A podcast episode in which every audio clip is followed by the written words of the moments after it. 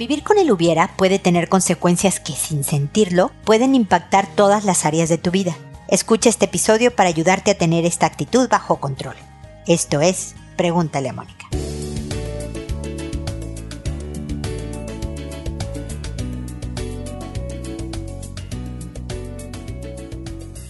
Bienvenidos amigos una vez más a Pregúntale a Mónica. Soy Mónica Bulnes de Lara. Como siempre, feliz de encontrarme con ustedes en este espacio que no puede creer que ya va llegando al fin del 2020.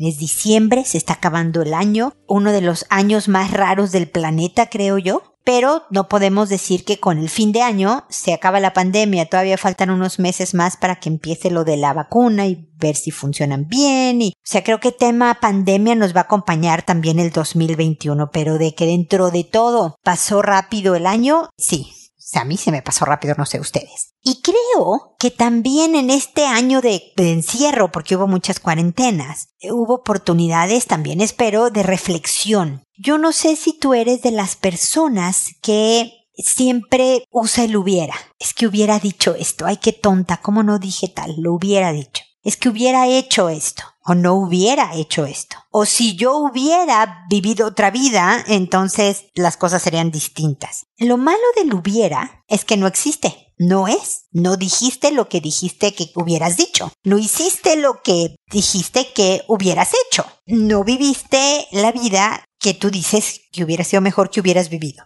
Y cuando estás viviendo en algo que no existe, te impide ver lo que sí existe, lo bueno de lo que sí existe, y también ver lo malo como para trabajarlo, ver qué se hace con esa parte. Pero el hubiera hace, ahora no sé por qué traigo esta analogía pegada, pero la uso mucho, como si tuvieras un pie en un lado y el otro pie en el otro. Es decir, no estás completa en ningún lado y te impide de verdad funcionar lo mejor que puedas porque lo estás haciendo de manera incompleta. Es manejar un coche a buena velocidad, pero tú viendo hacia atrás, porque ah, hubiera querido eso. Eso de allá hubiera sido mejor. Lo que no dije, lo que no hice, lo que no viví. Y cuando manejamos volteando hacia atrás, pues ustedes ya saben qué pasa. Chocas. Es la sentencia del hubiera. Te sentencia a no vivir presente y por no vivir presente no puedes, porque no estás ahí, tienes un pie en otro lado, ver lo que sí tienes. Deja tú lo subieras, lo que sí eres, gracias a lo mejor a que no viviste esa vida, gracias a lo mejor de tus mismas tristezas y dificultades y también de lo bueno y demás, eres quien eres hoy con todas tus fortalezas que las tienes, porque todos las tenemos, y también con áreas de mejora, por no decir debilidades, ¿no? Que también todos los tenemos. Pero puedes voltear y decir, pues sí, tengo a estos hijos que son simpáticos y me caen bien. O fíjate que sí tengo salud, si la tuvieras. O no, fíjate que no tengo salud, pero tengo estas personas que se preocupan por mí. Tengo amistades, o tengo trabajo, o no tengo trabajo, pero sí tengo trabajo. ¿Me explico? Cuando estás en el lugar en el que estás, puedes realmente ver lo que te rodea y puedes trabajar con lo que te rodea, lo bueno y lo malo. El hubiera te manda a un mundo que no existe y no puedes hacer nada con él. Y por lo tanto te condena a no hacer ningún cambio constructivo en tu vida. Así que, ojo, fíjate bien cuando piensas o cuando te expresas si estás hablando mucho en el hubiera. Es tenerte en observación, como siempre les digo, para notar patrones que puedas mantener bajo control. ¿Se acuerdan hace mucho que no les cuento mi ejemplo de, de cuando yo llegué a Chile? Soy mexicana, voy en el coche, voy oyendo el radio y hay un anuncio de productos mexicanos, ¿no? Que la marca es Pancho Villa, les voy a hacer aquí un comercial y eso que no me van a dar comisión, ¿no? Porque los productos Pancho Villa, decía el comercial, y atrás se oía un grupo de rancheros, ¿no? Diciendo, órale, como decimos los mexicanos, el órale lo usamos mucho. Porque las tortillas Pancho Villa y órale, ¿no? Y yo oyendo ese anuncio, digo, híjole, ¿qué estereotipo tienen en Chile de los mexicanos que creen que decimos órale para todo como si fuera nuestro sello? Y por un ejercicio profesional me puse a observar cuántas veces digo yo órale, yo misma, órale, en el día. Y me di cuenta que la uso mucho y en muchos contextos porque el órale es muy flexible. Si yo no hubiera puesto atención en mi número de órales, no tengo manera de controlar para decir más o menos. Si hubiera querido decir más o menos órales, por lo menos ya noto que sí digo muchas veces órale y puedo tomar control. La cosa es que en este ejemplo yo no quería controlar mis órales. Son mi forma de expresarme y ni modo. Pero me explico el punto. Solo notando lo que hago puedo manejarlo. Entonces, la moraleja aquí es nota si tú usas mucho el hubiera el vivir una expectativa que tenías en tu cabeza y que no se dio y entonces estás volteando para atrás. Porque en ese momento puedes tener control. Pues bueno, ese es mi comentario inicial que espero les sea útil y ahora me dispongo a contestar sus consultas, que como ya saben es por orden de llegada, que a todo mundo le cambio el nombre para conservar su anonimato, que a todos les contesto, pero me tardo alrededor de un mes en contestar, pero siempre llego con un comentario que pueda complementar lo que ustedes hubieran hecho. Que cuando he respondido las consultas y se publica ese episodio en la página, le escribo un correo a quien me consultó diciéndole el número de episodio, el título del episodio y el nombre que le puse para que pueda localizar su consulta que lo hago por audio y no por correo, porque de esa manera puedo llegar a más gente. Si te contesto tu correo, pues solo te llego a ti. Si lo hago por audio, le llego a toda la gente que amablemente nos escucha. Esas son más o menos las reglas del juego de Pregúntale a Mónica y empiezo hoy con Hermelinda que me dice, hola, gracias por leer. Estoy siendo una madre horrible. Mi bebé tiene dos años y la lactancia materna me está haciendo muy infeliz. No la soporto, la odio, y el acto de amamantar se volvió un suplicio, me da miedo. No soy yo en ese momento, el odio y la rabia se apoderan de mí por completo. Llevo cinco días aproximadamente así y ya no doy más. Hermelinda, pues lo primero que te tengo que decir, además de que no le hagas caso a mi perrita que está gruñéndole un pajarito que está en la barda, es que me disculpes por haberme tardado.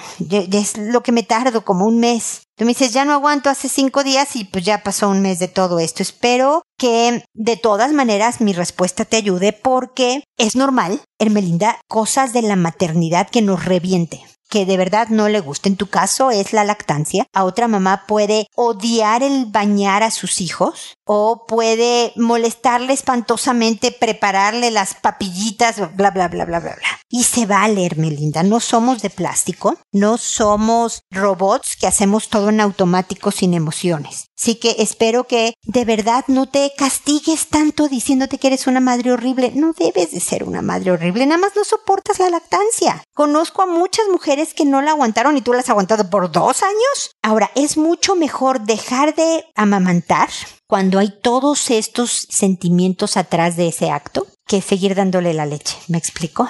Si lo que te provoca es rechazo y amargura y rabia, ya no amamantes a tu hijo. Por dos años es más que suficiente. Te tengo que confesar, Hermelinda. Por razones médicas tuve que empezar a tomar una medicina en tres diferentes ocasiones con mis tres hijos. Les di seis meses pecho. Yo hubiera querido darles el año. La verdad es que eso sí estaba dentro de mis planes porque yo disfruté mucho la lactancia. Pero pues no, para que los hijos pudieran seguir teniendo mamá, tenía yo que parar. Hoy son hombres y mujeres adultos y te puedo decir que están bien, Hermelinda. O sea, definitivamente no hay nada mejor que la leche materna. Si puedes seguirte sacando leche y darle por el biberón si quieres seguirle dando de tu leche, perfecto pero es mucho mejor cuidar el vínculo entre tú y tu hijo. Yo sé que no sientes contra tu hijo nada, es contra la acción de amamantar, pero ya los valores nutritivos a los dos años de tu leche han disminuido bastante, no le estás haciendo ningún daño y es más importante que tu relación con él se mantenga dentro del rango de la alegría y del todo está bien dos años de costumbre, va a tomar tiempo quitarla, pero no te sientas mal por querer parar. Creo que ya estás más que a tiempo y tú y tu hijo van a estar muy bien. Te lo garantizo, sobre todo cuando en ti florezcan otro sentimiento y no lo que te aflora el hecho de darle pecho a tu hijo, ¿no? Como, como es lo que dices, ¿no? No la soporto la lactancia, la odio, etcétera. Entonces yo creo que ya cumplió su cometido y ahí es hora de darle vuelta a la hoja. Suerte, Melinda, ojalá nos cuentes cómo te fue.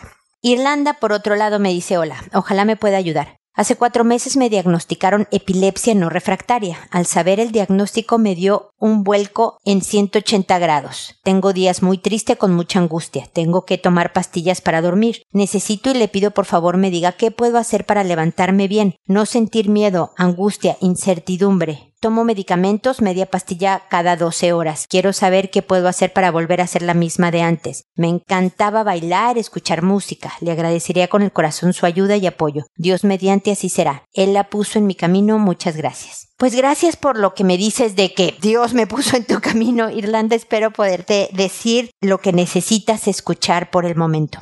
Mira, con un diagnóstico como el que te dieron, no, no es menor tener epilepsia, uno sufre un duelo con enfermedades crónicas, con enfermedades serias, con enfermedades en general. Uno sufre una pérdida, la pérdida de la salud. Es el aprender a vivir con una nueva condición. Y este proceso tiene impactos emocionales y toma tiempo, Irlanda. No se procesa tan fácilmente. A mí me diagnosticaron hace como 10 años, creo, una enfermedad que no se cura, no mata, afortunadamente, pero sí es bastante latosona. Y me tomó un año. Mi punto es decirte que me tomó un año ya no sentirme tan enojada. La verdad es que me enojó este diagnóstico, esta enfermedad. Así que me puedo identificar tremendamente con lo que tú dices. A ti te dio por el lado del miedo y la angustia e incertidumbre. A lo mejor mi modo de reflejar miedo, angustia e incertidumbre fue con rabia. Conmigo, ¿eh? No, no creas que me peleé con el mundo, sino que estaba enojada por tener un cuerpo de tan mala calidad. un sistema de tan mala calidad. Pero no me, luego me di cuenta que debo de dar gracias por lo que te dije, que no mata, porque puedo funcionar bien controlada, ¿no? La cosa va bien. Entonces te va a tomar también tiempo ver y aceptar Irlanda que, y temo decírtelo, espero que no me lo tomes a mal, pero quiero más bien darte, es un llamado de esperanza mi mensaje. No vas a volver a ser la misma que antes en cuanto a que ahora sabes que tienes epilepsia y que tienes que tomar medicamentos y que vas a tener que tener ciertos cuidados, pero vas, yo espero, a ser mejor que antes vas a volver a sentirte alegre y vas a volver a bailar y a escuchar música. Sobre todo porque primero tienes que ejercer un acto de voluntad. No es de que un día amanezcas con los pies ligeros y te pongas a bailar. Es que decidas, ¿sabes qué? Voy a poner música, música de la que me gusta, música de la que me hace moverme. Primero va a ser una decisión y luego las cosas empezarán a fluir naturalmente, Irlanda. Pero lo que estás viviendo es un luto un duelo por la pérdida de la Irlanda de antes, por la pérdida de la salud. Pero no podemos dejar que la epilepsia gane. Irlanda, tú eres mucho más fuerte, mucho más sabia, y entonces, poco a poco, ve y disfruta de las cosas. ¿Qué va a pasar en el mundo de tu vida? ¿Quién sabe? La verdad es que ni siquiera los sanos saben qué va a pasar con su vida. Los que tenemos una condición Irlanda, bienvenida al grupo, tampoco lo sabemos, así que estamos igual que cualquier otra persona del planeta. Ojalá se te vaya quitando el miedo, poco a poco, date tiempo. Y ten días malos, se vale, pero no dejes que gane. Ve provocándote las cosas, em, las hormonas de bienestar de las que yo hablo en Instagram y en otros podcasts y en mensajes, en redes sociales y videos y demás, provoca en ti los efectos químicos que tienes poder de provocar gracias a tu conducta, no a medicamentos, sino a tu conducta, de tal manera que te ayudes en este duelo. Cuando alguien se nos muere, cuando perdemos a alguien, podemos quedarnos estacionadas en este luto por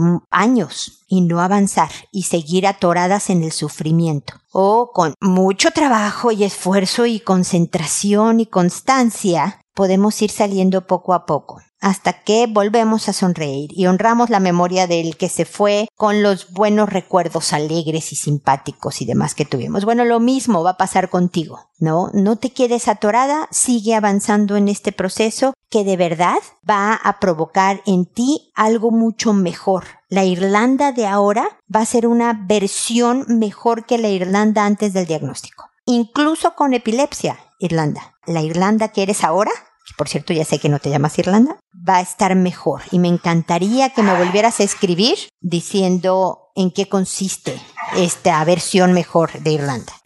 Pido una disculpa porque Maya, la cachorra de seis meses, está jugando con su propia cola. Entonces está haciendo ruidos raros. Ignórenla, por favor. Julieta me dice, toda la vida no he encajado bien en mi entorno situación a la que no le tomé demasiada importancia. Padecí bullying y cosas típicas que le atribuía a la etapa. Actualmente estoy en la universidad. Padezco de diversos episodios de ansiedad donde puedo llegar a golpearme. Ya aunque en mi entorno actual encajo mejor, la realidad es que fuera de la escuela y mis amigos de la misma no estoy bien. Paralelo a esto, en mi carrera es muy común el desarrollo de depresión y ansiedad, así como tener compañeras y profesores con diversas condiciones psicológicas. Hace días, jugando entre compañeros de grupo, empezamos a responder tests de algunas universidades de psicología sobre diversos padecimientos. De los varios que resolví, casi en todos salí con escasa probabilidad, pero en el del autismo salí con alta de tenerlo. Lo comenté con mi mamá. Ella me contó que ya sabía de esa probabilidad. De muy niña me hicieron algunas evaluaciones porque mis papás están separados. Resultado todo normal, pero le dijeron a mi mamá que podía ser que tuviera Asperger y que era una niña inteligente, que me debían llevar a un instituto especial, pero mi mamá no lo pudo costear. En la primaria las maestras le recomendaban literatura a mi mamá para criar a niños diferentes. Tengo un par de días leyendo artículos del tema, encajando mi historia de infancia, adolescencia y actual con diversos síntomas. Realmente no sé a dónde ir, no sé a dónde pueda ser diagnosticada, no sé si mis problemas de ansiedad, depresión, obesidad y emociones explosivas, reacciones agresivas, crisis provocadas por sonidos, miedos a las aglomeraciones, quedar temblando si me hablan muchas personas al mismo tiempo y otras cosas, son condiciones que me tocaron y no tienen relación directa o si estoy en el espectro. Bueno, Julieta, lo primero que tengo que hacer es disculparme por leer tan mal tu, tu correo. Mira, ¿será que yo soy una optimista? O sea, soy patológicamente optimista, siempre digo. Y siempre trato de ver lo bueno de lo malo. Por, como le decía a Hermelinda, eso nos da esperanza, eso nos levanta el ánimo para manejar lo que se viene, Julieta. Entonces, yo creo que toda información que nos ayuda a explicarnos es muy buena, ¿no? En el caso de Irlanda, por ejemplo, que tiene epilepsia, es buenísimo saber que la tienes y saber cómo manejarla y luego, bueno, pues sigamos con nuestro camino. En tu caso, Julieta, pareciera, no, no te conozco, no tengo tiempo para evaluarte como se debiera, pareciera que efectivamente tienes rasgos muy pegados a lo que es el perfil de Asperger. Te voy a tratar de, de explicar algo, Julieta, que a lo mejor ya sepas, pero con suerte y otros que nos están escuchando no lo sepan y les sirva la información. El espectro del que hablas es como un abanico entre la extroversión, es un extremo, hasta el autismo, que es el otro extremo, ¿ok? En donde cada uno de los extremos tienen características que dificultan la convivencia con el resto de las personas. Un extrovertido extremo si tiene problemas, pues hay episodios maníacos, puede tener psicopatías, etcétera, etcétera, importantes, así como, bueno, la gente del autismo, un aislamiento social muy, muy intenso. Y los demás tenemos grados diferentes de este espectro. La gente no me lo cree, Julieta, pero yo soy más introvertida que extrovertida, aunque usted no lo crea, porque a mí tampoco me gustan los grupos grandes, no me gusta tanto socializar. Me encanta trabajar con gente, pero, pero así ya de forma personal, yo no publico nada personal. En mis perfiles personales de redes sociales no publico nada, por ejemplo. Todo va relacionado con mi trabajo. Entonces yo tiendo en este espectro, estoy como en la mitad, ¿no? Tengo rasgos extrovertidos y rasgos introvertidos. Tú pareces que jalas más hacia la introversión. Tiende a haber estadísticamente una alta relación entre el nivel, el coeficiente intelectual y este grado de introversión. Así que efectivamente tú debes de ser una persona brillante o con un nivel intelectual muy elevado. Y como no se puede tener todo, bueno, a lo mejor en la parte social no es tu fuerte, pero creo que vale la pena que si trabajes todos estos temas que me dices al final, ¿no? La ansiedad, la depresión, la obesidad, las crisis provocadas por sonidos y todo esto, puede ayudarte un psiquiatra, por ejemplo, con ciertos medicamentos, porque si tienes una condición, puede ayudarte un psicólogo con la terapia, con ejercicios concretos de manejo, puedes apoyarte para tener una vida buena, tranquila, sin todos estos problemas que sí estorban, ¿no? La ansiedad, la depresión, la obesidad, las emociones explosivas, sí estorban en la vida para tener buenas y sanas relaciones interpersonales y salir adelante. Yo creo que a la edad que tengas, empezar a trabajar en conocerte y manejarte mejor es un buen momento no importa la edad. Así que yo no te puedo diagnosticar por razones evidentes porque, bueno, ni siquiera te llamas Julieta, entonces, este, necesitas ir con alguien que realmente te diagnostique y te trate. Yo te recomendaría empezar con un psiquiatra, pero no te quedes solo ahí. Yo creo que un psicólogo te puede ayudar en la parte mucho más terrenal, digamos, más de manejo diario. Y empezar a explorar y conocerte. Siempre es un viaje interesante el descubrir lo bueno y lo malo que tenemos. Veo que de todas maneras tienes grandes logros sociales porque sí tienes amigos, porque estudias una carrera, porque con tus compañeros participas en por lo menos hacer test psicológicos. Así que no todo es malo. Me explico, Julieta. Así que mucha suerte en este recorrido que vas a hacer eh, sobre ti misma y espero que sí tomes acción para que no te lastimes física y emocionalmente con las reacciones que tu misma condición ha provocado. Así que también espero que sigamos en contacto de todas maneras. Caterina me dice, hola, encontré en una página que por aquí podía recibir ayuda. Mi hijo tiene 6 años, tiene una prima de 10 años. Ella tiene una hermana de 12. La hermana de 12 un día besó a mi hijo, hace muchos años. Él estaba muy chiquito, tendría dos años más o menos. Pues me molesté y le pedí que no la quería ver cerca y pasó. Hoy descubro que la otra prima de 10 le hizo lo mismo a mi hijo. Me atrevo a decir que fue ella la que lo hizo porque mi hijo no tiene dónde ver estas conductas. Lo que más me preocupa es que ella sabe manipular todo porque aseguró frente a mi hijo que fue él quien inició todo. Mi hijo llorando me dijo que fue ella. Estaba muy asustado. Dice que le dijo que le tocara sus partes íntimas y lo besó. Y ella hasta el pantalón se bajó. Me preocupa mucho porque yo no quiero ese ejemplo para mi hijo. ¿Qué puedo hacer?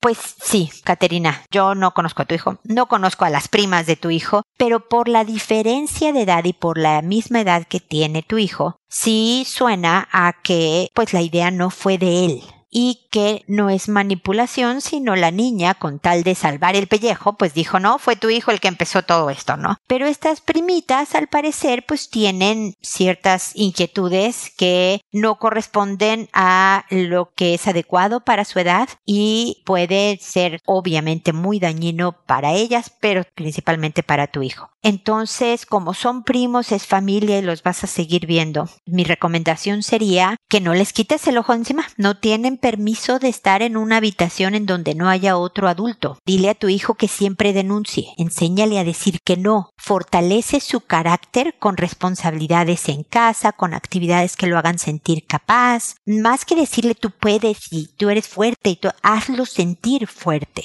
Y de verdad, con tonterías como poner la mesa, sacar la basura, cuidar a un hermanito más chiquito si lo tuviera, ayudarle a su mamá o a su papá en actividad. Todo eso son cosas que lo hacen sentir a un niño capaz. Qué bueno que me ayudaste con esto, hijo, porque como tú te hiciste cargo de sacar la basura, yo pude, no sé, pintar esta pared. Entonces somos equipo, hijo, qué bueno, lo haces muy bien. Aunque no le encante sacar la basura. Ese es otro tema, pero fortalece el carácter para que pueda decir que no. Enséñale a denunciar, a contarte a ti para tomar acción. Enséñale a, con lo que se llama role playing, con actuaciones en donde tú eres él y él es la prima, cómo defenderse en un momento dado en que tengan ideas de, a ver, yo me bajo el pantalón y tú haces esto y lo haces lo otro, ¿no? Cómo salir del percance. Y decirle a las primas, no, no sé, a lo mejor la de 12 ya no está en esas, ¿no? Pero que sabes que esto está ocurriendo y que bajo ninguna circunstancia vas a dejarles de quitar el ojo de encima, vas a estar supervisando. Aunque te juren que ellas no son, que todo esto, no importa, dile ok, tú dirás lo que tú dirás, pero no pueden estar solas con mi hijo en ninguna habitación. Es muy bueno que los papás de estas niñitas sepan qué están haciendo porque requieren de supervisión, asesoría, ver en dónde están viendo estas influencias o si alguien les está haciendo a su vez primas más grandes, primos más grandes, todo esto, cosas que no son adecuadas para su etapa. O sea, los papás necesitan hacerse cargo de sus propias hijas y tú necesitas vigilar a estas niñas y cuidar a tu hijo y seguir educándolo en el respeto al cuerpo ajeno, al propio y al decir que no y fortalecer caracteres, ¿ok? Así que suerte, Caterina, y espero que sigamos en contacto.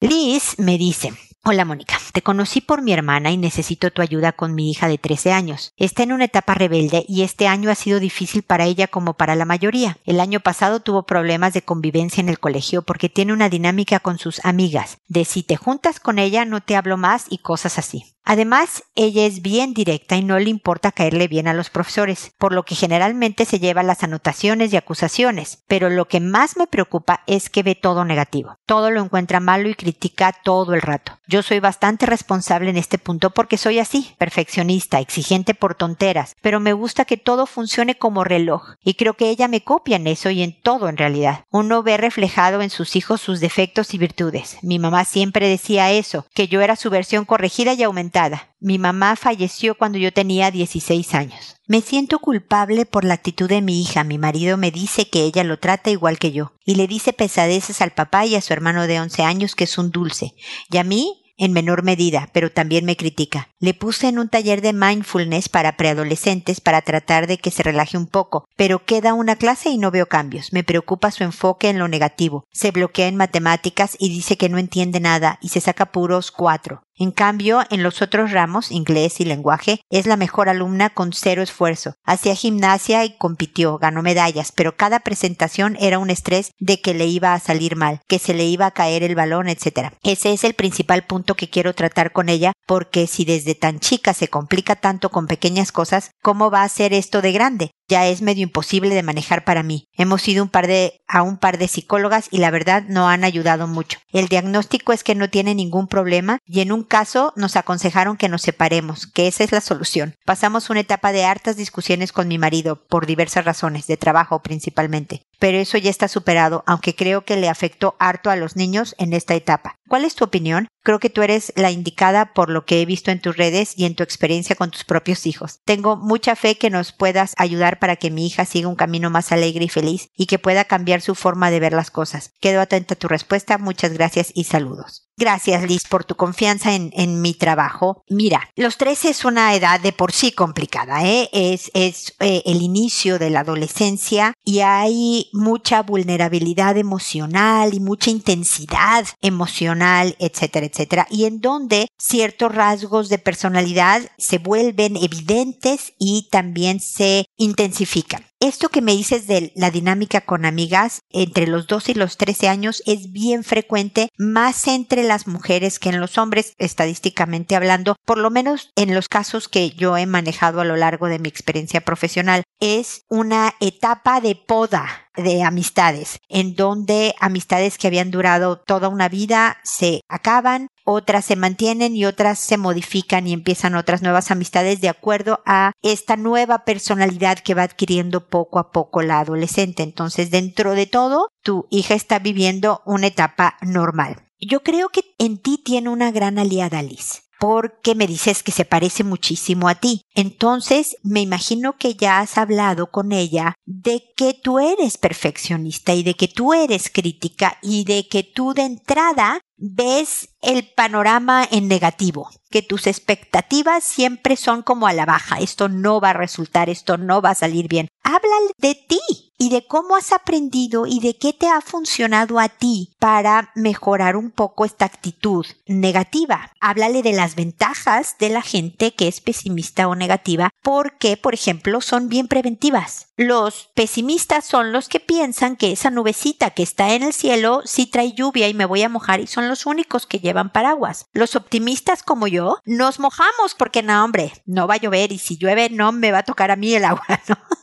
Somos mucho menos preventivos. Mi marido, que es pesimista, él dice que él es realista, me ayuda mucho a ver aspectos de proyectos y de cosas que no hubiera visto en mi ceguera optimista de siempre, ¿me explico? Entonces tiene sus ventajas el pesimismo, pero manejado de una manera que no es una carga porque el que tú veas algo como que va a traer cosas malas de entrada, además de estar cruzando puentes antes de que llegues a ellos, Por ejemplo, una paciente me decía que su jefe le habló un día, una tarde, y le dijo, oye, mañana te quiero ver junto con fulanita, otra jefa de otra área, queremos hablar contigo 10 minutitos. Así que aparte este espacio, esta hora. Y toda esa tarde y esa noche, mi paciente estuvo, claro, me van a despedir, me van a decir que no les gusta mi trabajo, etcétera, etcétera. La pasó fatal por horas enteras cuando le hablaron para decirle que le querían ofrecer una promoción, un mejor trabajo que eventualmente le iba a dar más dinero. Esta paciente mía cruzó un puente antes de llegar a él. Dijo, ahí se viene esto y va a ser malo. Y eso es una carga muy grande esta paciente, por su personalidad, tal vez como la de tu hija, tal vez como la tuya, va a tener que luchar siempre contra estos pensamientos que son los primeros que se le ocurren y aprender a traer nuevos pensamientos a su cabeza que digan, no, me estoy adelantando, me voy a esperar al momento, no sé qué me vayan a decir, pudiera ser algo bueno, y no, y no, y no, y frenar este pensamiento insistente que lleva en tu hija, por decirlo así, 13 años de entrenamiento, de llegar en el pesimismo en lugar de frenarse por lo menos. No, no quiero que sea optimista, por lo menos quiero que frene los pensamientos que lo, la hacen crítica y mal y luego poco a poco también a desarrollar inteligencia emocional, en donde es bueno decir las cosas, pero el cómo las digas es clave para el buen funcionamiento de tu vida y por eso te conviene aprender estas habilidades para que tengas un mejor ambiente con profesores, con compañeros de escuela, con, con papás y hermano y etcétera es bueno que le compartas cómo te ha costado trabajo en tu estilo, en la relación con su papá y cómo has aprendido a hacer cosas de una mejor manera tú. Tú, Liz, no tu esposo, no, sino él, fíjate que yo me equivoqué en hacer esto con tu papá y eh, me esfuerzo todos los días en frenarlo y hacerlo de otra manera. Es decir, tú eres la mejor aliada, como te decía, con tu hija para que vaya adquiriendo ciertas herramientas. Definitivamente encontrar a la psicóloga, al psicólogo que, que se sienta en confianza, que le caiga bien, que haya química va a ser fundamental porque está en una muy buena edad para adquirir herramientas y que gradualmente pueda hacerse una mejor vida hay cosas del temperamento que los va a llevar siempre con ella, pero un poco de lo que hemos hablado con otras de las consultas del día de hoy. Conocerse te da poder para manejarte mejor. Lo bueno y lo malo, si yo lo tengo claro y lo acepto, lo puedo entonces manejar. Si yo lo ignoro, no sé qué estoy haciendo y por lo tanto mi vida es difícil que pueda cambiar. Así que, que espero que estas ideas te ayuden, Liz, y espero que sigamos en contacto. Y espero. También amigos, la verdad es que este es el último episodio del año, un año rarísimo en nuestra vida, el 2020, en donde pues todo el planeta sufrió y sigue todavía sufriendo una pandemia apenas están poniéndose las primeras vacunas a nivel mundial y por lo tanto todavía nos quedan unos meses de cosas extrañas. Pero yo espero sinceramente que el 2021 venga con mayor fuerza, con más valoración de lo que es lo importante porque lo aprendimos en el 2020 y con entusiasmo de que podamos volver a quitarnos mascarillas y poder abrazarnos y darnos besos y acercarnos a todos los que queremos. Les deseo siempre lo mejor, paz en su vida, alegría y mucha vida familiar. Nos vemos el próximo año y recuerda siempre, decide ser amable. Hasta pronto.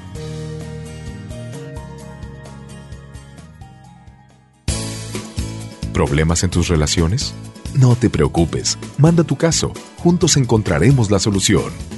www.preguntaleamónica.com Recuerda que tu familia es lo más importante.